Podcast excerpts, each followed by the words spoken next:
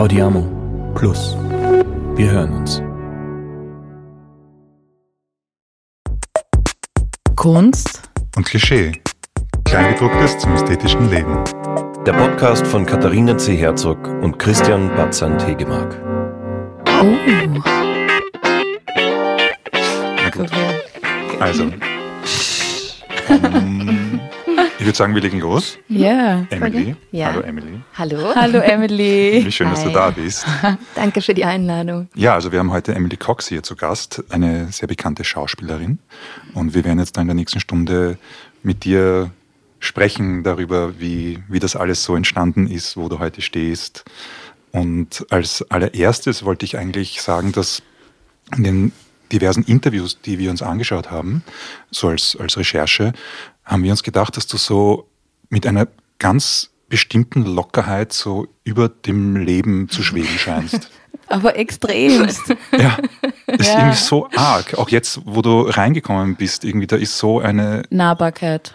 ja, Oder? Herzlichkeit, Offenheit, auch wie du schaust, also wie danke. deine Augen in die Welt schauen. Danke. Und jetzt habe ich dich erst fünf Minuten erlebt oder wir Ja. dich. Aber woher kommt das?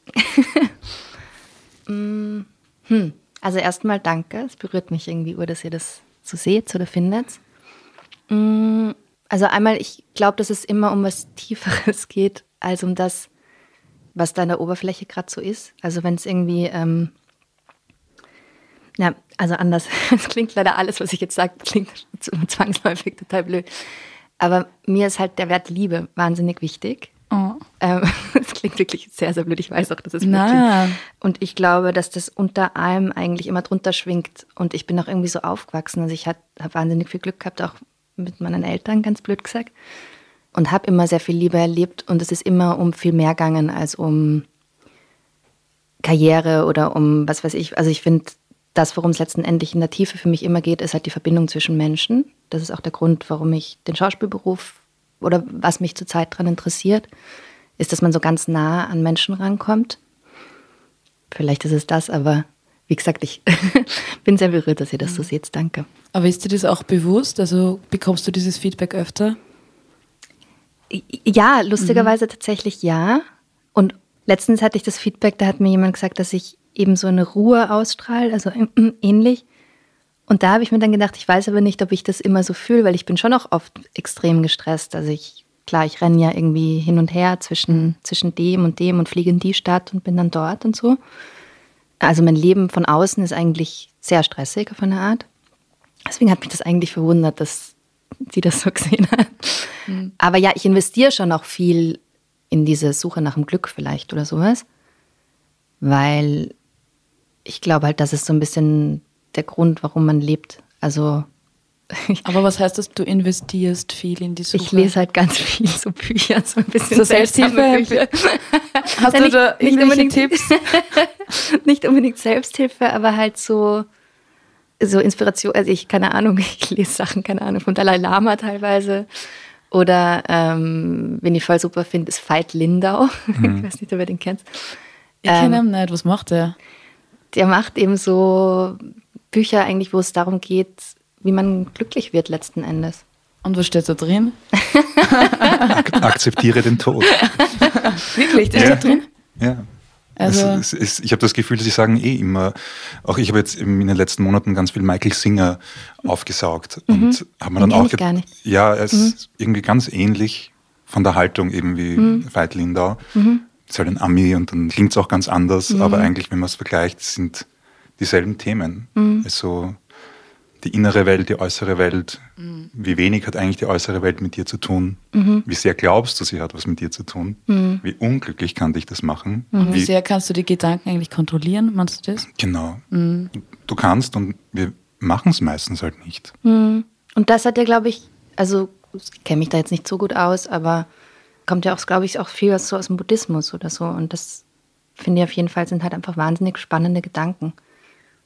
Genau, also dass man sich letzten Endes die Welt im eigenen Kopf macht und dass man immer die Freiheit hat, die Dinge so oder so zu interpretieren, finde ich, gibt einem eine sehr große Freiheit. Wie war das in deiner Kindheit? Bist du, weil du hast schon gesagt, du hattest da Glück. Ähm, wir wissen natürlich, dass deine Eltern beide Musiker äh, sind, dass sie deswegen auch nach Wien gekommen sind. Mhm. Also da hat Wien scheinbar auch nochmal eine ganz bestimmte Rolle in, in deinem oder auch in eurem Familienleben. Wir müssen sagen, woher sie kommen. Ich finde das auch noch spannend. Sag. Sie kommen aus England, oder? Na, Irland und Irland. Schott Irland, Schottland, ne? mein Papa ist Engländer, aber ja. stimmt, halber Engländer, halber Schotte. Und meine Mama ist Irin. Die haben sich damals in Manchester kennengelernt. Die sind beide eben klassische Pianisten und haben studiert in Manchester und haben sich dort kennengelernt. Und dann hat einer von beiden, ich weiß gar nicht wer, ein Stipendium gekriegt für Österreich. Und dann ist die andere mitgegangen oder der andere, weiß gerade nicht. Und dann sind sie so ein bisschen hier hängen geblieben. Sie wollten eigentlich nur studieren und haben dann als Pianisten oder leben weiterhin als Pianisten hier und haben dann an der Uni unterrichtet, Klavier beide. Genau. Aber ich bin halt eigentlich, es ist so komisch, weil ich habe halt den britischen Pass und seit dem Brexit auch noch den irischen Pass. Und es ist aber, ich habe mit England und Irland, abgesehen von meinen Eltern, eigentlich nichts mehr zu tun. Also ich bin eigentlich Wienerin. Ich bin hier eben geboren, bin in die Schule gegangen, bin in die Schauspielschule hier gegangen und fühle mich eigentlich voll als, als Wienerin, ja. Aber bist du da auf Besuch oder so, irgendwie im Sommer, bei irgendwelchen Verwandten oder so in, Ir in Irland oder England? Also wir waren früher jedes Jahr bei meiner Oma in England, dann bei meinen ganzen Onkels und Cousinen und so, die sind alle noch dort. Seit meine Oma tot ist, sind wir jetzt nicht mehr so oft dort. Aber es sind natürlich schon noch manche so Traditionen, wie wir feiern halt Weihnachten am 25. Ich feiere immer noch Weihnachten mit meinen Eltern, also die sind eigentlich getrennt, seit ich vier bin, aber die sind halt wahnsinnig gut befreundet.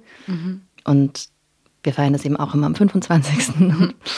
Und ja, solche Sachen sind schon noch geblieben oder so. Ich finde ja das englische Essen zum Beispiel wahnsinnig gut. Was? Wobei das ja die meisten Leute nicht so finden. Was, da, was gibt's da? Na, also ich kann halt nur das, was meine Mama so kocht, aber das wäre dann irisch wahrscheinlich Thunfisch Pie, ist das zum Beispiel. Das ist so Thunfisch gemischt mit Senf und Mayonnaise.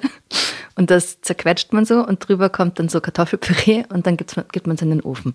Ach so. Ja, das finde ich zum Beispiel voll gut. Oder Marmite finde ich voll gut. Das hassen Österreicher zum Das Beispiel. stimmt, das mag hier niemand. Nein. Das mag hier wirklich niemand. Das schmeckt für viele so wie Maggi, nur dass man aufs Brot das schmiert. War das jemals eigentlich eben bei Musikern als Eltern so der Plan, dass du das ja auch weiterführen könntest? War das, äh, gab es da irgendwie, wie viel Mut war nochmal zusätzlich notwendig, um zu sagen, nein, ich möchte da ins Reinhardt-Seminar? Also erstmal bin ich eben sehr frei aufgewachsen und sehr auf Augenhöhe. Also meine Eltern haben mir nie gesagt, mach das oder mach das nicht oder so. Die wollten eben eigentlich, dass ich glücklich bin und ihnen war es gleich so ein bisschen wurscht, was ich mache. Nur halt dadurch, dass sie aus dieser Künstlerwelt kommen, also ich glaube gerade mein Papa, wenn ich ihm gesagt hätte, ich studiere Wirtschaft oder ich werde irgendwie ähm, Rechtsanwalt oder sowas, eigentlich umgekehrt als bei den meisten Leuten, die ja sich freuen, wenn ihre Kinder was Sicheres machen. Glaube ich, hätte er vielleicht gesagt so, was, wieso, wieso willst du sowas machen? Was haben wir falsch gemacht? Aber, ach, aber selbst dann, also es auch, hätte er mich trotzdem unterstützt. Und nein, gar nicht. Also die wissen, glaube ich, beide, dass das halt aus einem selber kommen muss, wenn. Und die hätten mich dann niemals gepusht. Ich habe ja als kleines Kind gedacht, dass alle Menschen, wenn sie erwachsen sind, Klavier spielen können. Weil ich war halt damals, weiß ich, vier oder fünf und alle in meinem Umfeld, die erwachsen waren, haben halt Klavier spielen können und hatten halt den Führerschein. Und ich habe gedacht, das ist sowas ähnliches. So, man kriegt dann später den Führerschein und man spielt Klavier. Und ich bin halt dementsprechend klar, also ich habe hab natürlich immer Klavier gespielt, so ab fünf bis sieben oder so. Auch teilweise mit Lehrern, die haben mir dann natürlich super Lehrer gesucht und so. Ähm, aber ich habe gemerkt, dass, also es war halt total frustrierend, wenn die Eltern so extrem gut spielen und dann klimpert man da so herum. Ich glaube, da muss man sich irgendwie was Eigenes suchen. Und wie du, wie du kleiner warst, ist das Schauspiel dann schon bei dir sehr stark aufgekommen? Also hast du dann auch schon, bist du in Rollen geschlüpft und hast du dich verkleidet und so, wie man es halt so klischeehaft von einigen Schauspielerinnen kennt? Lustigerweise, das Verkleiden hat mich nie so angezogen, was irgendwie lustig ist, weil es auch nach wie vor nicht wirklich das ist, was mich im Schauspiel interessiert. Mich interessiert nicht so sehr die Verwandlung, was ja für viele Leute so das A und O von Schauspiel ist, sondern mich in- interessiert halt so eine Art von ja, Ehrlichkeit oder Max Reinhardt nennt das Enthüllung, keine Ahnung. Das ist da immer gestanden, sonst, sonst würde ich das eh nicht wissen. Im Max Reinhardt Seminar steht halt dieser Spruch, nicht Verwandlung ist die Aufgabe des Schauspielers, sondern Enthüllung genau, also dieses Verwandeln hat mich komischerweise, da war, also so ein Kind war ich nie, aber ich habe schon wahnsinnig gern eben gespielt und ich kann mich erinnern, zum Beispiel das erste Mal war in der Volksschule, da war ich wahrscheinlich sechs oder sieben und da habe ich so eine Obdachlose gespielt bei so einer Weihnachtsproduktion. Da habe ich so eine Bierflasche mit Wasser in der Hand gehabt und habe halt so besoffen gespielt und ich fand es halt so lustig, dass ich das Publikum mit Wasser anspritzen kann. Also irgendwie kann ich mich immer noch dran erinnern. Und insofern, ja, war das wahrscheinlich immer schon Teil von meinem Leben und halt einfach generell Spiele spielen und gewinnen, was für mich auch viel mit Schauspiel zu tun hat. Weil beim Schauspiel, finde ich, ist es auch idealerweise so, dass sich zwei Menschen begegnen, die in einer Szene etwas gewinnen wollen. Ich spiele halt voll gern, auch heute noch und halt als Kind auch. Aber wie meinst du das, etwas gewinnen wollen? Was, mhm. was will man da gewinnen? Also, Den Moment oder? oder? Ja. also ich mache es halt so, ich überlege mir halt, was ist das Ziel von meiner Figur in der Szene? Also zum Beispiel, ich will, weiß ich nicht, dass du dich in mich verliebst. Und dann hat im Idealfall die andere Person auch ein Ziel. Ich will, dass du mich endlich in Ruhe lässt, zum Beispiel. Dann ist ein ziemlicher Konflikt da. Und wenn man dann quasi, klar, der Text ist zwar vorgegeben, aber durch die Handlungen ähm, kann man halt im Idealfall wirklich versuchen, das wirklich zu gewinnen in dem Moment und nicht zu so tun, als würde man das gewinnen, sondern wirklich sich Strategien überlegen, wie kann ich das erreichen, dass du dich in mich verliebst? Muss ich, keine Ahnung, dir was schenken? Muss ich, versuche ich sehr lasziv zu sein? Und da ist halt auch dieser Will to Win irgendwie, das macht mir halt voll Spaß, zu versuchen zu gewinnen, ja. Dein Name passt sehr gut zu dir. Weißt du, was Emily bedeutet? Nein. ich habe es mal ausgeschrieben. Die Eifrige, die Ehrgeizige, die Fleißige. Siehst du? Ja. Und äh, Kevo, du hast auch, ich glaube, du hast das gesagt in der Recherche, dass irgendwo steht, oder hast du vielleicht in einem Interview gesagt, dass du bei der Aufnahmeprüfung am Reinhard-Seminar dir einen Finger gebrochen hast. Mhm, also es klingt ja auch nach, ich meine, Commitment. Ist, ja, very ich mein, into it. Das, glaube ich, ist halt, dass es nicht nur was so Ehrgeiz oder Eifrigkeit betrifft. Ich glaube, das ist schon ein bisschen in meinem Leben, also es ist halt generell so entweder voll, ganz oder gar nicht. Also ich glaube, ich bin ein relativ extremer Mensch. Also bei der Aufnahmeprüfung, da war es so, dass ich eben so wütend war in der Szene und deswegen habe ich halt so auf den Tisch kaut und dann war halt mein Finger gebrochen. Man muss aber sagen, mein Finger ist auch wirklich klein. Das sind so ein bisschen so, so Letty-Finger. Die brechen auch Schaut nicht so klein leicht. aus. Also wie sind sie gerade? Schaut, schaut wie ein normaler Finger aus. Naja, hallo. ich habe da einfach ein bisschen ungeschickt draufgeschlagen. Aber genau, also es ist generell schon, ich habe früher zum Beispiel geraucht. Da habe ich zum Beispiel dann extrem viel geraucht. Was ist extrem oh. viel? So zwei Backel am Tag? Ja, zwischen zwei und drei. Mhm. So in der Zeit, wie ich studiert habe im Seminar. Und dann habe ich halt aufgehört und jetzt rauche ich halt wirklich gar nicht. Und ich könnte halt jetzt niemals drei Zigaretten am Tag mhm. rauchen oder sowas. Irgendwie, das schaffe ich nicht. Aber wenn du sagst, du bist so ein Mensch der Extreme, also es holt mich total ab, mhm. weil ich mich selber auch gerne so bezeichne. Ähm, mhm. Ich finde manchmal kein Mittelmaß. Also ich kann entweder chill ich sehr viel oder mhm. ich tue extremst viel und es wird mir aber dann manchmal auch zu viel, weil mhm. ich dann einfach nicht Stopp sagen kann. Mhm. Und hast du auch manchmal Probleme, wenn das so extrem ist, zwischen diesen Extremen? Wie mhm. gehst du damit um, wenn es einfach sehr viel ist? Mhm. Mhm. Das sind jetzt lauter solche. Ich muss mich immer selber beobachten mit diesen Antworten. Ja, aber es ist halt ehrlich. Ähm, ja, also ich meditiere tatsächlich. Ich finde, es ist halt nur so wie so diese amerikanischen Schau. Meditation and I only drink almond milk. Aber ja, also ich meditiere tatsächlich und das holt mir runter. Ähm, mir ist halt wahnsinnig wichtig, mit den Leuten, die ich liebe, viel Zeit zu verbringen. Also ich verbringe sehr viel Zeit mit meinen Eltern, mit meinem Freund, mit meinen Freunden. Also ich komme so mit Stress wahnsinnig gut zurecht. Was jetzt die letzten Jahre extrem war, war, dass ich einfach nie zu Hause war. Also ich war, ich wohne zwar in Wien, aber ich war eigentlich seit fünf, sechs Jahren nicht daheim. Immer mal wieder eine Woche oder sowas. Und das ist halt was, was mich stresst, aber nicht wegen, nicht wegen dem stressigen Alltag dort, sondern mehr, weil es mich stresst, die Leute, die ich halt liebe, wenig zu sehen oder so. Mhm. Aber da ist ja das Gute, ich glaube, früher wäre das richtig schlimm gewesen, dass man sich, also dass es halt Internet gibt und dass man sich halt wirklich sehen kann auch und telefonieren und so. Also das finde ich schon echt super. Du hast irgendwann in einem Interview, glaube ich, gesagt, dass du so handysüchtig bist. Ist das, glaubst du, auch ein Grund dafür, dass du halt diese Connections zu deinen Lieben aufrechterhältst? Ja, glaube ich schon. Und auch, dass mir das wirklich am wichtigsten ist. Mhm. Also es ist mir wirklich, wenn ich mich, also so, Leute fragen ja manchmal, wo ist zu Hause für dich oder sowas. Und das ist für mich definitiv dort, wo die Leute sind, die ich liebe und überhaupt nicht an eine Stadt gebunden oder an ein ich meine, klar, Wien ist mein Zuhause, aber in erster Linie, weil hier halt auch meine Freunde sind. Seit ich habe immer noch die gleichen Freunde, seit ich im Kindergarten war und so. Ähm, ich finde, ich, ich, mir ist das sehr wichtig. Also ich brauche das irgendwie, ja. Schön. Ich würde gerne mal zurück zum Reinhard-Seminar mhm. und würde gerne wissen, wie hat diese Ausbildung dort dich verändert oder auch deinen Blick auf Schauspiel oder mhm. auch beeinflusst? Also das mit dem Schauspiel ist mir irgendwie so passiert. Ich habe zu dem Zeitpunkt gedacht, ich will Musical-Darstellerin werden oder Tänzerin. Ich habe irgendwie mit zwölf angefangen, ganz viel zu tanzen und Musik hat mir wahnsinnig Spaß gemacht und singen. Nur habe ich dann irgendwie gemerkt, dass halt die Art, wie Musicals gemacht werden, dann doch nicht so ganz meins war. Und habe deswegen irgendwie so die Aufnahmeprüfung gemacht am Seminar und habe aber mir nicht so viel dazu gedacht und habe auch nicht gedacht, dass die mich nehmen. Und ich war zu dem Zeitpunkt in einer ganz anderen Welt. Also ich habe Dreadlocks gehabt und Armyhosen und war auf der Schmelz auf so einer Stadtschule. Ja, auf einer Stadtschule. Und dann bin ich da, habe ich halt die Aufnahmeprüfung gemacht und war dann drin und hatte eben Dreadlocks und ich hatte, ich war nie im Theater. Also es hat mich davor wirklich ich war einmal mit der Schule und ich fand es total schrecklich und wir haben das alles verarscht und so. Und dann war ich da drin und dann waren da lauter Leute, die Theater wahnsinnig wichtig genommen haben. Also ich wusste zu dem Zeitpunkt nicht, Klaus-Maria Brandauer war zum Beispiel bei der Aufnahmeprüfung. Ich habe den halt nicht gekannt, weil ich mich mit diesen Sachen irgendwie nicht beschäftigt habe zu dem Zeitpunkt. Und dann habe ich aber gemerkt, dass mir das Spielen halt total Spaß macht. Also es war jetzt nicht so, ah, ich kenne Theater und Goethe und Shakespeare haben mich so berührt, dass ich das jetzt unbedingt machen muss. Das war, wenn ich ganz ehrlich bin, damals einfach nicht so mit 18. Sondern einfach dieser Moment von Spielen und von auch vielleicht sich Sachen erlauben, die man sich im normalen Leben halt nicht erlaubt.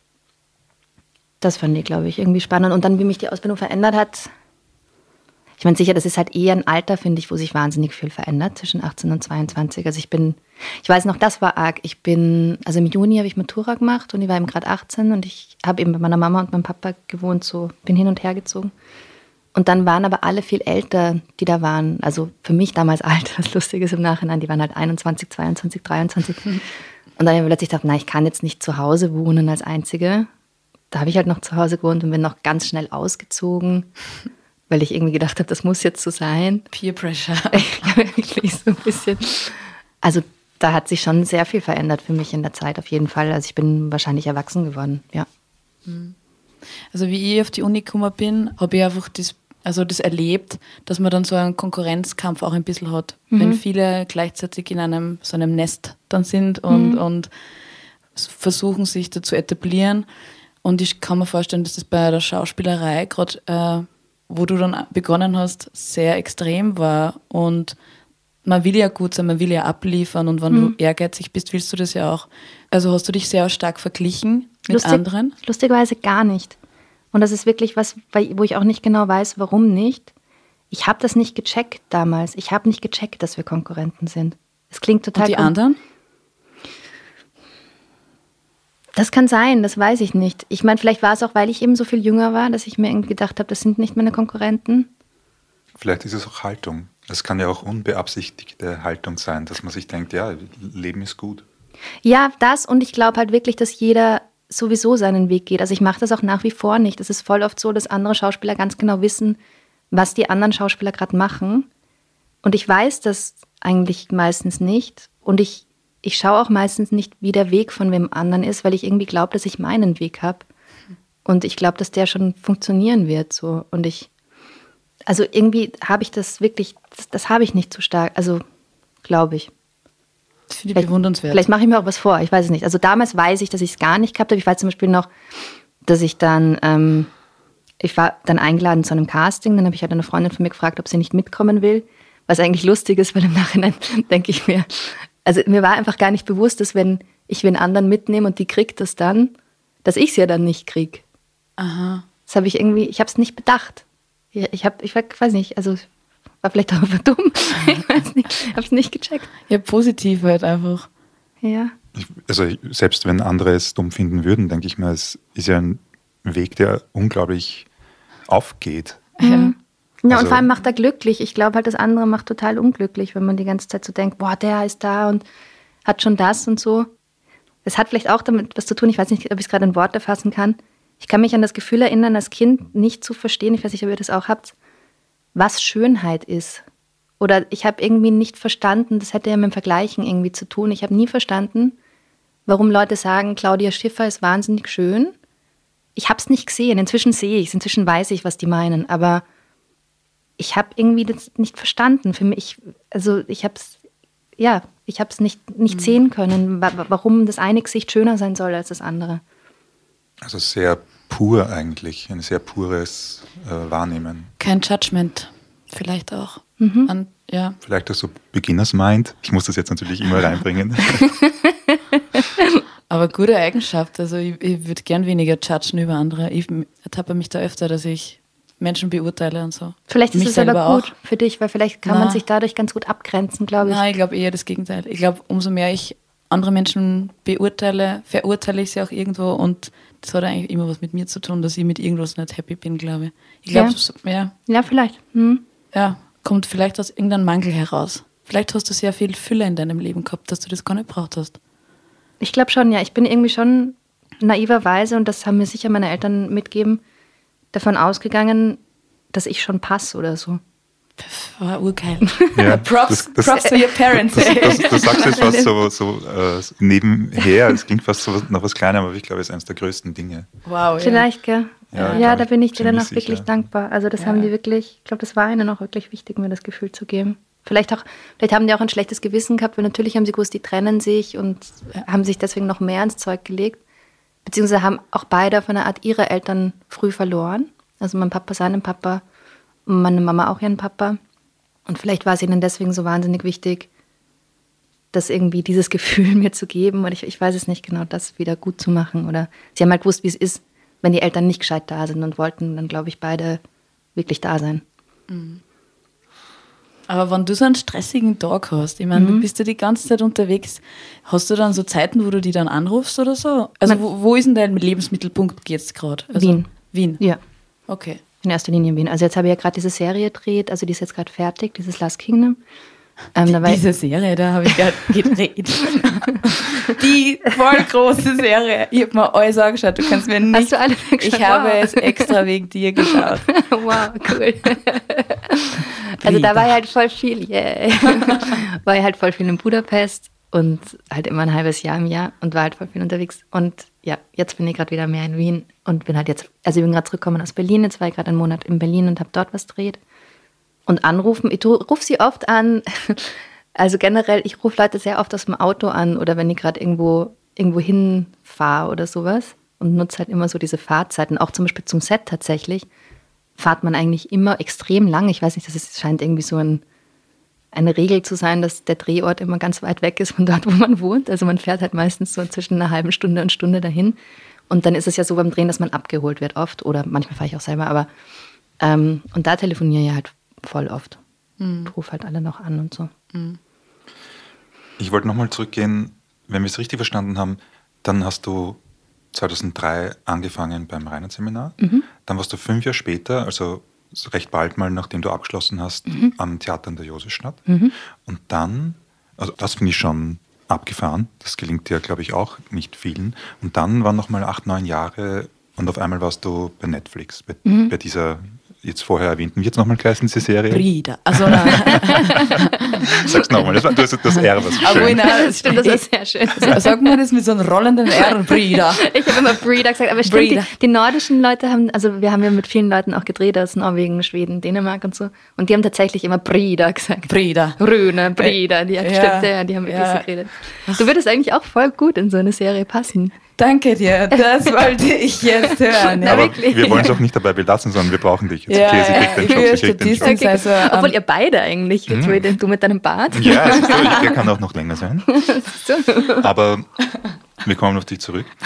Aber was ich gerne wissen wollte, ist diese, dieses fast Jahrzehnt mhm.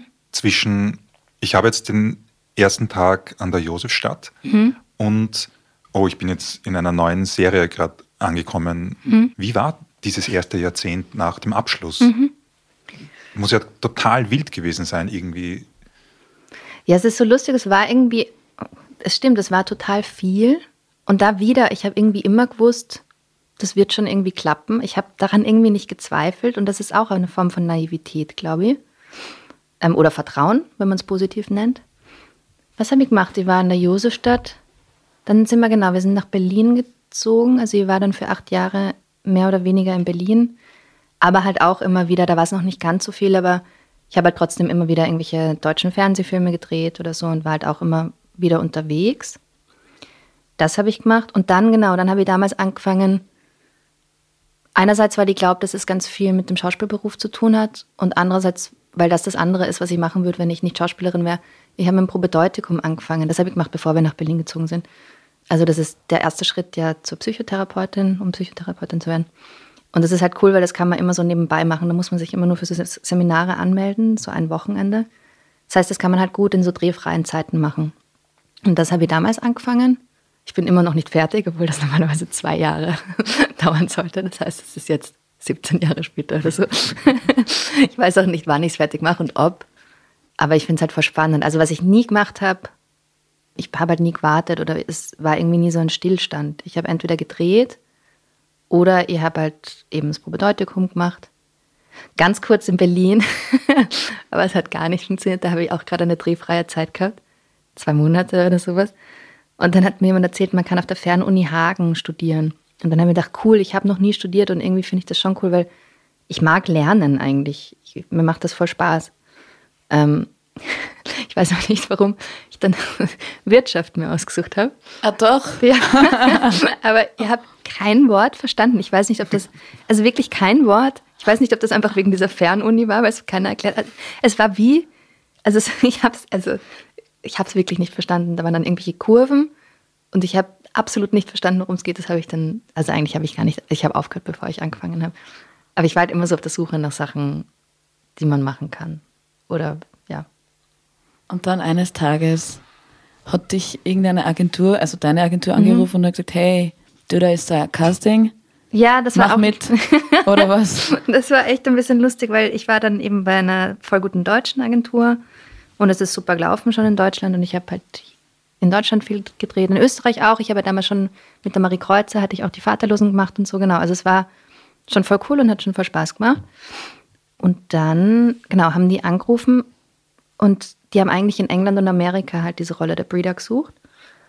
Und irgendwie aus Zufall, weil in meiner Agentur jemand war, die auch mit dieser Casterin gerade was gemacht hatte in London, hat halt diese Londoner Casterin meinen deutschen Agenten gefragt, hast du nicht eine Engländerin oder so, die das probieren will? So ein E-Casting. Und er hat mich dann vorgeschlagen. Und ich habe mir, ich habe zuerst gedacht, ich glaube, ich habe mit irgendwem gestritten an, den Tag, an dem Tag und habe mir gedacht, na, es, ist, es schaut sich kein Mensch an, das, ich habe keine Chance, die casten so viele Leute. Und aus irgendeinem Grund habe ich es dann doch gemacht und wir haben dann auch voll Spaß gehabt. Wir sind dann zu dritt in den Wald gefahren. Also E-Casting ist ein Casting, das man selber aufnehmen muss. Mhm. Dann schneidet man das zu Hause und oder genau, schickt es halt und lädt es hoch. Und dann habe ich mir gedacht, ja gut, ich nehme es auf. Es ist einfach lustig, wir fahren in den Wald. Und dann habe ich überhaupt nicht damit gerechnet, hier wieder was zu hören. Und dann vier, fünf Monate später, es hat auch voll lang gedauert, ich habe schon komplett vergessen gehabt, haben sie gesagt, kannst du morgen in London sein? Die wollen dich halt kennenlernen. Genau, aber sie zahlen den Flug noch nicht, weil sie wollten ja eigentlich. Ich so, okay, ja, ich kann morgen kommen. Flug hat irgendwie 500 Euro gekostet. Ich habe noch kurz gedacht, naja, lohnt sich das? Dann habe ich mir gedacht, naja, in London war ich eh schon lange nicht mehr. Ist ja auch cool. Dann bin ich halt rübergeflogen, dann waren die Produzenten, sie hatten den Hauptdarsteller, du hast es ja gesehen, den Utrecht, noch nicht gecastet. Utrecht von Bavemba. Ja. Und dann, ja, hatte ich halt ein normales Casting, lustigerweise im Park damals. Wir sind irgendwie, haben dieses Casting im Park gemacht. Und dann, ja, haben sie mir gesagt, dass ich halt diese Rolle habe. Und damals war es ja auch noch BBC, es war noch nicht ganz so Aber groß. was musstest du da spielen? Ich meine, die, die haben, also bei dem E-Casting mhm. kriegt man da Vorgaben, sagen die, geh in den Wald oder irgend sowas? Na, normalerweise macht man E-Castings, also inzwischen weiß ich das auch, damals habe ich es nicht gewusst, zu Hause halt vor einer weißen Wand mhm. und macht halt eine Kamera, stellt die irgendwo ja. auf oder ein iPhone ja. oder so. Und dann filmt man das Gesicht und dann spielt man halt die Szene. Und wir haben aber eben damals gedacht, na gut, aber die spielt ja im Wald. Das ist ja, also, und dann sind wir halt in den Wald gefahren. Und dann. Ähm, Vielleicht war es das. Es war Diese der Wald. naive Unwissenheit. ja, wirklich. Das ist totale Engagement. Ja, wirklich so, wirklich. So total drüber eigentlich. Und habt ihr euch da Kostüme angezogen für dieses E-Casting? Das habe ich nicht gemacht. Okay. Also wir waren halt nur im Wald. Weil ich musste halt damals gleich schon mit irgendeiner Axt werfen oder sowas. Und dann habe ich halt so mit so Steinen irgendwelche Bäume abgeschossen und so. Und das war echt ein total netter Nachmittag. Also es war eher auch ein bisschen so aus ja, machen wir das halt, was lustig ist. Das war ja ursprünglich eh der Grund, warum ich, also ganz früher habe ich immer Filme gedreht mit so Kindergartenfreundinnen, also als wir älter waren, aber die Freundinnen waren Freundinnen, die ich aus dem Kindergarten gekannt habe und so mit zwölf oder so, haben halt immer mit Freunden Filme gemacht und das ist eigentlich nach wie vor der Grund, warum ich das gern machen will. Ich würde gern halt mit Freunden Filme machen, weil dann ist es halt voll schön, die Erfahrung. Und deswegen war halt dieser Nachmittag einfach voll nett und ich habe nicht wirklich gedacht, dass ich da irgendeine Chance habe. Und dann dort. Und dann haben, wow. Wie, wie ist sowas? Sie, rufen die dich dann an oder sagen die dir das direkt, hey, du bist das jetzt, wir nehmen dich? Es war lustig. Nein, nein, nein, da reden ja hunderte Leute mit. Die müssen das ja dann nach Amerika schicken, zu was weiß ich was, irgendwelchen Leuten. Und dann scheitert es halt auch ganz oft an irgendwas. Ah, genau. Lang haben sie noch überlegt, weil ich eben, ich bin dadurch, dass ich in Wien geboren bin und aufgewachsen, Englisch ist meine erste Muttersprache auf eine Art, also emotional. Ich rede eben mit meinen Eltern Englisch. Aber ich kann Deutsch definitiv besser. Und wenn ich Englisch rede, also als Kind war es ganz arg, I really spoke like this. Ah, wirklich? Also, ja, mit einem ganz argen deutschen Dialekt. Und das war kurz Thema, ob sie das wollen, weil ich, ich habe jetzt keinen deutschen Akzent mehr, aber irgendwas ist ein bisschen off. Also ich rede nicht wie jemand, der in England, die in England aufgewachsen ist oder in Amerika. Aber passt doch eh, wenn die Breeder da runterkommt. Deswegen haben sie sich, deswegen hat es dann gepasst, nur ich glaube, dass am Anfang, da war noch gar nicht klar, wie die Serie aufgebaut sein wird. Und es war, glaube ich, die Überlegung, ob die das wollen oder ob sie einfach alles in normalem British English haben wollen. Und das Lustige war, dann hatten die mich halt schon besetzt und erst danach den Hauptdarsteller. Und der hat dann so reden müssen wie ich. Also der hat das dann so lernen müssen wie ich. Das finde ich extrem lustig. Wow, das ist eigentlich, äh, hat sich alles auf die aufgebaut. Ich finde es einfach so witzig, weil er hat mich halt wirklich jetzt so zu mir gesagt, das war für ihn voll schwer. Ja, klar. Ja. Und weil du gesagt hast, dass du, dass ihr da selber auch Filme gemacht habt, so im Freundeskreis, Freundinnenkreis, hat dich das jemals interessiert, auch mehr als nur Schauspiel zu machen im Film? Oder ist das etwas, was dich noch interessiert? Ja. Also wenn das irgendwie gehen wird, würde ich es auf jeden Fall urgern ausprobieren. Das Ding ist, da ist halt immer sehr viel Geld involviert. Ne? Also ich war erstaunt, wie ich das erste Mal gecheckt habe, wie viel Geld so ein Film kostet. Also mindestens zwischen eineinhalb und zwei Millionen oder so. Wenn mir das trotzdem jemand zutrauen würde und mir dieses Geld geben würde quasi, dann würde ich es auf jeden Fall gern ausprobieren. Ja, warum nicht? Aber aus welcher Rolle nochmal? Was würdest du dann Also werden? Regie fände ich spannend Regie. oder Schreiben finde ich auch spannend. Ich habe auch mal eine Zeit lang so ein bisschen ausprobiert zu schreiben und probiere es halt immer wieder aus. Mir macht das auch voll Spaß. Ich finde es auch ähnlich zum Spielen letzten Endes. Also ich glaube, dass viele Schauspieler auch gut schreiben können, weil man ja so übt, in Figuren reinzugehen und die Situation aus verschiedenen Blickwinkeln zu betrachten. Das gerade so Dialoge schreiben und so, da bin ich mir sicher, dass ich das könnte. Ich weiß jetzt nicht, ich habe natürlich überhaupt keine Ahnung von Dramaturgie und also keine Ahnung, ob ich es könnte, aber ich, ich würde es gerne probieren. Ich finde, probieren kann man ja alles. Aber wir hatten auch Anfang des Jahres den Adrian Geugner da, Regisseur. Mhm. Der ist und, super, ja. Genau, und ähm, jetzt für der Fuchs waren zum Beispiel, wenn ich es mir richtig gemerkt habe, vier oder fünf Personen so dramaturgische Assistenz. Mhm. Also dieses Drehbuch wurde wirklich von einem Team geschrieben. Deswegen denke cool. ich mir, das, wahrscheinlich ist das heute so. Also Genau, also allein würde ich es eh auf keinen Fall machen, weil ich meine, ich habe das nicht gelernt, ich keine Ahnung, aber genau, das wäre, also wenn ich es machen würde, würde ich versuchen, das eben mit Leuten, die das besser können als ich, ähm, zusammenzuentwickeln. Und also ich habe auch tatsächlich gerade eine Geschichte, die mich sehr Ich wollte interessieren gerade würde. fragen, ich habe schon gedacht, irgendwas später. Du hast schon so eine Vision von irgendeiner Geschichte, die du gern verwirklichen möchtest. Aber ich habe das, keine Ahnung, ob ich es dann wirklich mache. Das, ihr werdet schauen. Also ich werde es ausprobieren. Ich- Doch, ich weiß auf jeden Fall, dass ich es machen werde. Es kann nur sein, dass es nie irgendwer sehen wird. Bestimmt. also, dass ich es halt nicht herzeige. Ja. Wie empfindest du eigentlich diese Branche, in der du bist? Mhm. Ist das eine Branche, die du einer Jugendlichen, die Schauspielerin werden möchte, empfehlen würdest? Oder was sind so die Warnungen, die man geben müsste? Ich weiß nicht, ob du das überhaupt ehrlich beantworten kannst. Ja, Ähm, nein, doch. so- Ich meine, das Ding ist ja, ich kann, ich habe ja keinen Vergleich, weil es irgendwie die einzige Branche ist, die ich kenne so richtig. Ich habe einmal für einen Monat bei T-Mobile gearbeitet. Das ist quasi so die einzig andere Branche, die ich kenne. Und da muss ich sagen, ähm, fühle ich mich in der Filmwelt auf jeden Fall viel, viel, viel, viel wohler. Weil, was ich halt so angenehm finde, und vielleicht hat das damit zu tun, wie ich sozialisiert worden bin oder so, ich mag urgern, dass die Leute sich wahnsinnig nah sind, sehr schnell. Also da ist, das ist ja eine Gruppe von Leuten, du hast immer, also einen Monat einen Job und dann gehst du weiter zum nächsten Job und bist immer mit neuen Leuten zusammen. Und das heißt, es sind zum Beispiel immer alle gleich per Du. Es ist diese normale Form von professioneller Distanz ist irgendwie nicht da und ich erlebe das als wahnsinnig angenehm und das ist sehr, sehr amikal. Das heißt, es ist wie so eine große Gruppe, wie beschreibt man das? Klassenfahrt. Ja, genau. genau. Oft ist es so klassenfahrtmäßig, gerade wenn man dann nicht, nicht zu Hause dreht, sondern in irgendeiner Stadt und dann auch noch alle in einem Hotel mhm. wohnen oder sowas. Und was lustig ist, man trifft halt auf jedem Set dann einzelne Leute wieder, die man schon mal gesehen hat und andere kennt man noch nicht. Mhm. Und ich finde es immer spannend, wie schnell das funktioniert, dass dieser Ablauf, also so der Fokuspuller weiß, was er macht, der Beleuchter weiß, was er macht, das geht sehr schnell. Also es gibt dann einen Drehtag, da holpert das ein bisschen, weil man so erst die Arbeitsabläufe von den anderen so ein bisschen kennenlernen muss.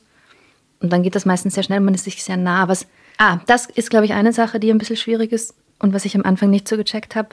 Es fühlt sich eben extrem nah an. Und am Anfang habe ich danach gedacht, das sind alles meine Freunde. Es ist so intensiv, man dreht zwölf Stunden am Tag oder sowas. Und man ist eben sehr emotional zusammen und es ist immer sehr viel Druck da, auch weil es immer viel zu wenig Zeit gibt. Und danach zersprengt sich das wieder und man hat dann eigentlich meistens keinen Kontakt mehr, außer dann so zu Einzelnen, wo es wirklich Freundschaften, wo Freundschaften daraus entstehen. Und das ist was, wenn man das am Anfang nicht weiß, glaubt man so, ah wow, das ist jetzt so für immer irgendwie. Und dadurch, dass es aber nur ein Monat ist und alle dann wieder auf ihre neuen Projekte gehen, geht das wieder auseinander und die meisten Leute wohnen auch nicht in der gleichen Stadt. Das heißt, da entsteht dann oft gar nichts längerfristiges. Außer ab und zu dann natürlich schon, aber mhm. ja. Der Last Kingdom ist ja jetzt quasi fertig gedreht mhm. und das ist so, der Part ist vorbei, auch die Freunde, also die Menschen wirst du jetzt nicht so oft sehen oder, genau. oder schon? Ja, da ist immer ein bisschen anders, weil es so lange war, dass man natürlich mehr Zeit gehabt hat, wirklich echte ja. Verbindungen aufzubauen. Ich finde, ein Monat ist halt relativ kurz, um so ja. Da merkt man, jemand ist sympathisch. Also das wird sicher für immer bleiben. Mhm. Aber klar, der Alex, der den Uhtred spielt, lebt in L.A. Mhm. Oder jetzt gerade nicht mehr in L.A., aber auf jeden Fall in Amerika. Also die Verbindungen werden auf jeden Fall bleiben, aber ich telefoniere jetzt nicht jeden Tag mit denen oder mhm. sowas. Ich telefoniere eher mit meinen alten Freundinnen von früher. Mhm. Das ist halt so, mhm. ich habe so, meine ganzen stabilen Freundschaften sind eher so die Leute, die ich hier aus Wien habe. Und mhm. dann, oder so in Berlin. Und dann sind das eher so wie so ganz nahe Bekanntschaften, mhm. slash Freundschaften. So.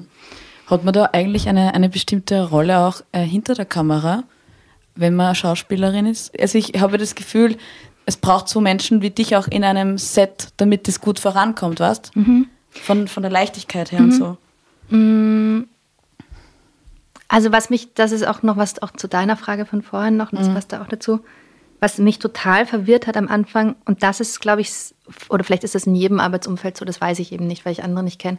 Es gibt eine ganz klare Hierarchie am Set. Mhm. Und das habe ich die ersten Male so komisch gefunden, wie ich ins Set gekommen bin. Also Schauspieler und Regie und Kamera sind halt so ganz oben. Mhm.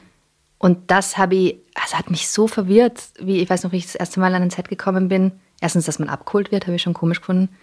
Und dann also da gibt es dann so Sessel, da stehen dann so Namen drauf und die sind halt oft für die Schauspieler und für die Regie. Und dann ist halt jemand damals, ich glaube, heute ist es Gott sei Dank eh nicht mehr so schlimm, aber vom Team auf dem Sessel gesessen, ich war halt 20 und bin halt vorbeigegangen. Also, Entschuldigung, Entschuldigung, willst du da sitzen? Und ich so, was ist mit dir?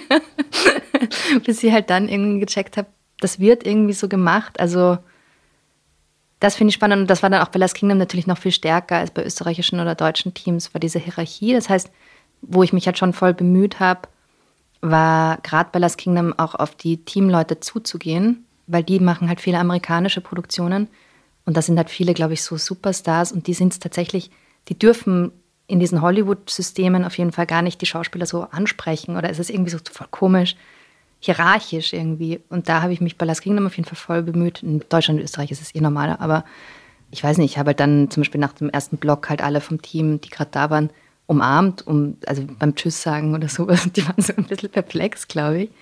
Und dann ist dadurch schon, also jetzt nicht nur durch die anderen Schauspieler waren irgendwie auch so, ist das halt sehr, sehr familiär geworden bei Last Kingdom. Auch über die vielen Jahre. Alex war auch extrem bemüht darum, dass wir alle wirklich zusammen Zeit verbringen und wir waren halt viel unterwegs. Und dann war es aber wirklich auch so, dass zum Beispiel bei der einen ähm, aus dem Team ist das Haus abgebrannt und die hat hm. teilweise, glaube ich, eh nicht so viel Geld gehabt. Und dann haben wir halt alle im ganzen Last Kingdom Set irgendwie Geld gesammelt für die und so. Und irgendwie, weiß nicht, hat sich voll gut angefühlt. Mhm. Dass wir wirklich so eine Gruppe von Leuten waren, die sich so gegenseitig hilft. Mhm. Augenhöhe. Ja, ja, voll. Mhm. Ich würde auch noch gern wissen, wenn wir dich als Schauspielerin da haben, mhm. Wie funktioniert das, dass du dir eine Rolle aneignest oder eben enthüllst, äh, wie du eingangs gesagt hast? Hast du da ein, ein Coaching oder hat man da Coachings mhm. oder auch dieses Lernen von all diesen Sätzen mhm. und auswendig lernen? Mhm. Wie funktioniert das? Mhm. Das Lustige ist, das Auswendiglernen ist fast der kleinste Teil. Also den Text kann man dann irgendwie schon, wenn man sich wirklich beschäftigt mit den Szenen. Ich habe schon immer wieder auch Coaches gehabt. Ich habe auch mit einer aus Amerika jetzt länger gearbeitet. Die habe ich auch super gefunden. Also generell, mich interessiert halt voll, weil es gibt halt so viele Ansichten zu Schauspiel und so viele unterschiedlichen Techniken. Und ich finde halt nie, dass ich jetzt fertig bin und das jetzt kann oder sowas. Sondern ich finde es halt immer spannend zu schauen, was gibt es noch für unterschiedliche Methoden und wie kann man sich Sachen nähern. Und jetzt gerade mache ich es halt so, dass ich immer versuche herauszufinden, was ist so das Ziel von meiner Figur für das ganze Ding, was ist das Ziel für die Szene, was sind die Hindernisse, was sind die Träume von der Figur. Oder das ist ja dann irgendwie auf eine Art für mich ein echter Mensch. Und dann suche ich auch oft nach Vergleichen aus meinem Leben, damit ich das irgendwie besser wirklich in der Tiefe nachvollziehen kann.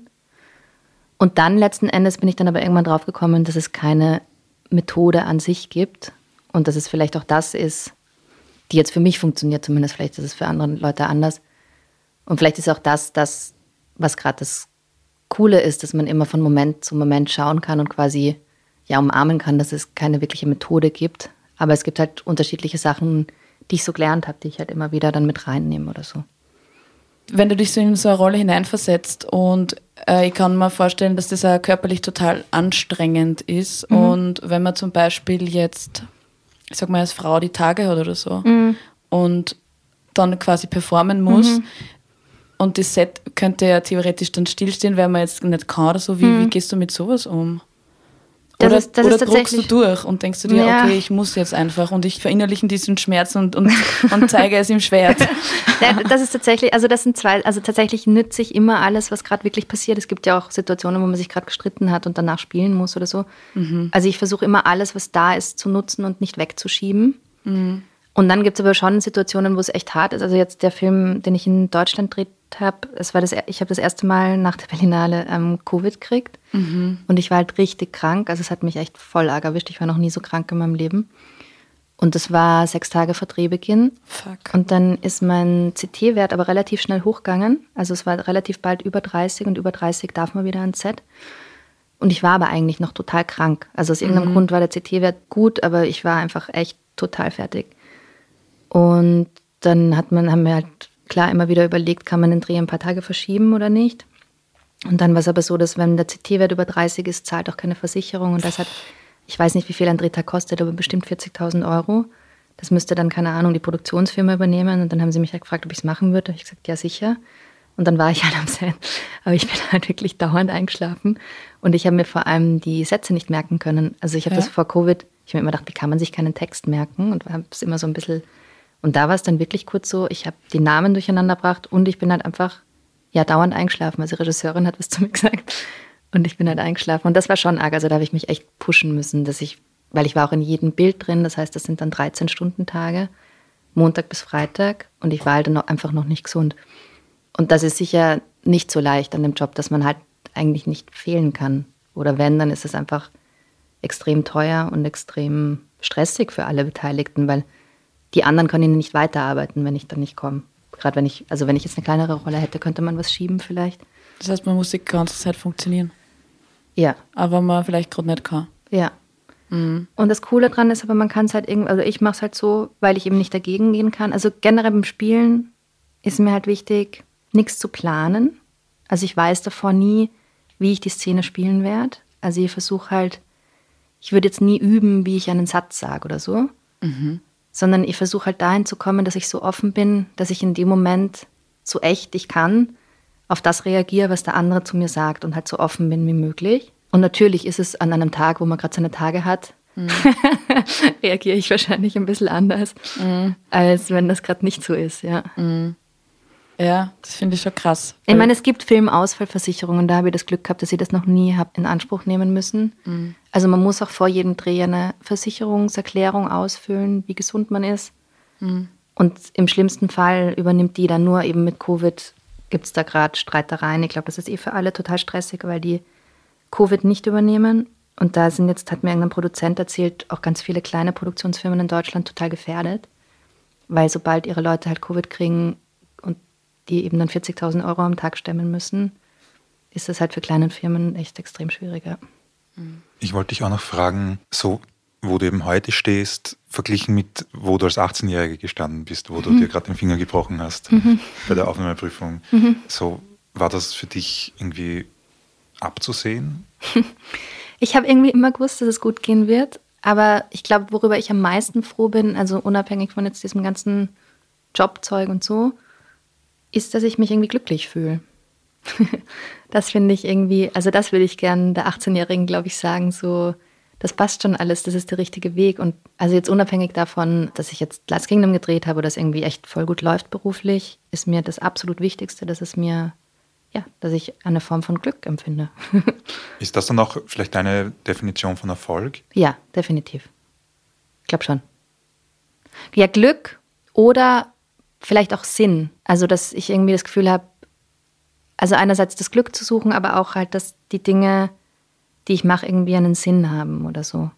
Und wie ist das mit Selbstwertgefühl verbunden? Mhm. Hat da quasi diese äußere Welt, die ist ja nicht egal, es ist ja relevant, was da passiert. Ja, das stimmt. Und eben, dass man am Set jemandem helfen kann, dass man die Stimmung beeinflussen kann. Mhm. Also noch nicht einmal die crazy Sachen mit, keine Ahnung, wie viele Millionen Menschen dich aus der Distanz kennen. Mhm.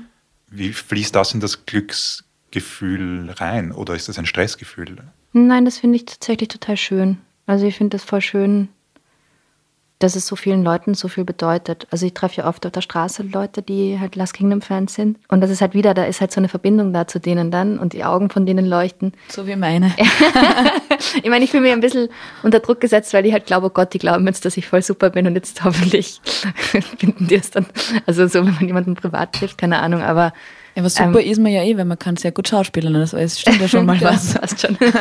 Nein, und es ist total nett oder dann habe ich dann auch immer wieder mitgemacht bei so Fan-Conventions irgendwie, ähm, auch online teilweise wegen Covid. Und das waren schon extreme Begegnungen, teilweise auch mit, da war, ja, also waren teilweise Leute, die echt krank waren zum Beispiel. Und eine, die auch so psychische, die ist, glaube ich, bipolar oder so. Und dann habe ich so gemerkt, ihr gibt das so viel, wenn ich ihr sage, weil sie glaubt, ich, also so, ich bin Breeder und wenn ich ihr irgendwie Kraft gebe oder irgendwie Worte sage, die ihr was bringen, es war einfach total magisch. Es hat wirklich, ich habe, ich meine, es war nur die Projektion, es war nur, weil ich halt diese Rolle spiele. Aber ich habe gemerkt, ich helfe der gerade wirklich. Ja, es war ja dann Die echt. ja, die kann es gerade wirklich annehmen. Also die kann irgendwie annehmen, ja, weiß nicht, was ich gesagt habe, aber sie hat irgendwie, ich hatte, sie hat danach gesagt, also es, ich hatte wirklich das Gefühl, es bringt dir was und gibt dir vielleicht Kraft. Und das war irgendwie, und es war ein paar Mal so mit so Leuten, die so ein bisschen, die mir dann gesagt haben, ja, sie haben dann immer an Breeder gedacht, wie ihr Mann sie verlassen hat und ja, dann wollte ich halt nur manchmal sagen, bitte passt auf, wenn ihr dann die späteren Staffeln seht, weil die wird dann irgendwann noch total verrückt. eine, das war ganz arg, da hat mir eine geschrieben, dass sie ihr Baby nach Breeder benannt hat. und Breeder ist eben am Anfang so eine sehr positive Figur und wird aber dann total böse. Oder böse nicht, aber halt lost und sehr, sehr, sehr, Ja. sehr wütend. Und dann habe ich mir gedacht, oh Gott, hoffentlich, also ist es trotzdem okay für die, dass ihr Kind so heißt. Aber was ich auch so irgendwie raushöre, das haben wir noch nicht, finde ich, ausgesprochen, ist, das wirkt so, als ob du gern helfen würdest. Du hilfst gerne, oder? Mhm. Ja, ich glaube schon. Ja, du bist gern für andere da auch irgendwo. Also dies, ähm, den Leuten am Set. Ja, das bedeutet mir, es bedeutet mir was, wenn Leute, das stimmt. Ja, und vielleicht hat das die Frage, wo sowas herkommt. Naja, ich hätte jetzt mal vermutet, dass es sehr viel mit Liebe zu tun hat, was Ja. du ja anfangs gesagt hast. Ja, das stimmt, ja. Ich finde das ja voll berührend irgendwie, wenn Leute was für andere Leute machen und sich halt selber vergessen oder also nicht, dass ich das jetzt die ganze Zeit mache, um Gottes Willen, nein, gar nicht. Aber ich finde das schon schön. Also ich finde das als Wert schon schön, wenn man das irgendwie schafft. Wenn es nicht nur ums eigene Ego geht, sondern äh, quasi offen, offen bleiben für. Die Welt könnte halt so wahnsinnig schön sein eigentlich, wenn wir die Welt ist ja so schön und wir machen halt so viel kaputt so oft. Und das ist halt so schade. Und ich glaube auch, dass eigentlich alle, alle Menschen, wirklich auch die ganz bösen, unter Anführungszeichen Menschen, sich einfach so nach Liebe sehnen und man, wenn man die irgendwie umarmen könnte oder irgendwie sagen könnte, es ist schon okay, ich, ich, dann wird es wahrscheinlich viel weniger Kriege geben, auch wenn man Kinder mit viel mehr Liebe, also ich glaube, dadurch, dass Kindern teilweise Liebe fehlt, werden das dann Menschen, die halt dann Kriege führen müssen und mhm. Menschen töten müssen. Mehr Liebe in dieser Welt. das ist so wie dieser Film, den finde ich, daran muss ich immer denken bei diesen Sachen. Ich weiß nicht, wie da, wo diese ganzen Models. Ja, ja. Dann im, Weltfrieden. Ja. ich wünsche mir Weltfrieden. Um, ähm, ich meine, jetzt sind wir dann ins Lustige ab, aber ich würde sagen, wir haben ein gutes Ende für diese Folge. Ja. Mhm. Ich finde, wir können auch Wertschätzung gehabt. auch noch ausdrücken hier. Ja, wir, wir tun Wertschätzung und Liebe auch immer aus. Nein, du, du, es kommt noch etwas, wovon du scheinbar nicht weißt. Nein, ähm, ich habe äh, ein bisschen recherchiert, mache ich immer. Mhm. Deine Mama hat einen Hund? Ja. Der Lucky? Ja. Du magst gern Hunde? Ja. Aber du hättest gern einen und ja. du bist ja immer unterwegs und so. Mhm. Und das andere ist, du kochst wahnsinnig gerne Curry Chicken. Das stimmt. Und jetzt haben wir gedacht, ich, ich nehme dir was mit, was für. Raschel, raschel. Ich nehme raschel. dir erstens einmal Currypasten. Oh, danke. Dass du, dass du schön Curry kochen das kannst. Das ist ja urlieb, danke.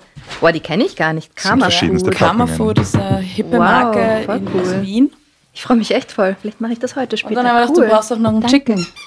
Ja! für einen Hund. Chicken für Lucky. Lucky, das ich, kommt bald. Ich habe auch noch weiter gedacht, ja. ähm, weil du. Du hast ja, deinen Hund mitgebracht. Nein, Nein also äh, quasi, wenn du mal Therapeutin bist oder so, kennst du bestimmt das Wort Konditionierung. Mhm. Und ich habe mir gedacht, jedes Mal, wenn der Lucky da jetzt so, so, so quietscht, dann mhm. denkst du an uns. Oh, Und, ja, das werde ich. Äh, der freut sich. Ich schwöre euch, der freut, ich schicke euch nachher ein Foto, der wird sich so freuen, wirklich.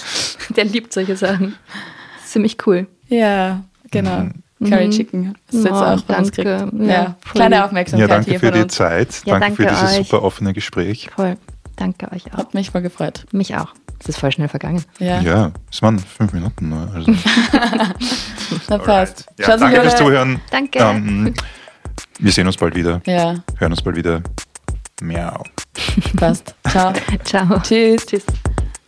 Ich würde sagen, schaut euch noch alle The Last Kingdom an. Ich habe bis letzte Woche ähm, das angeschaut. Den letzten Film. dass sie das können.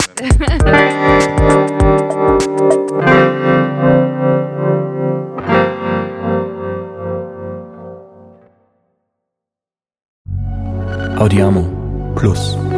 Wir hören uns.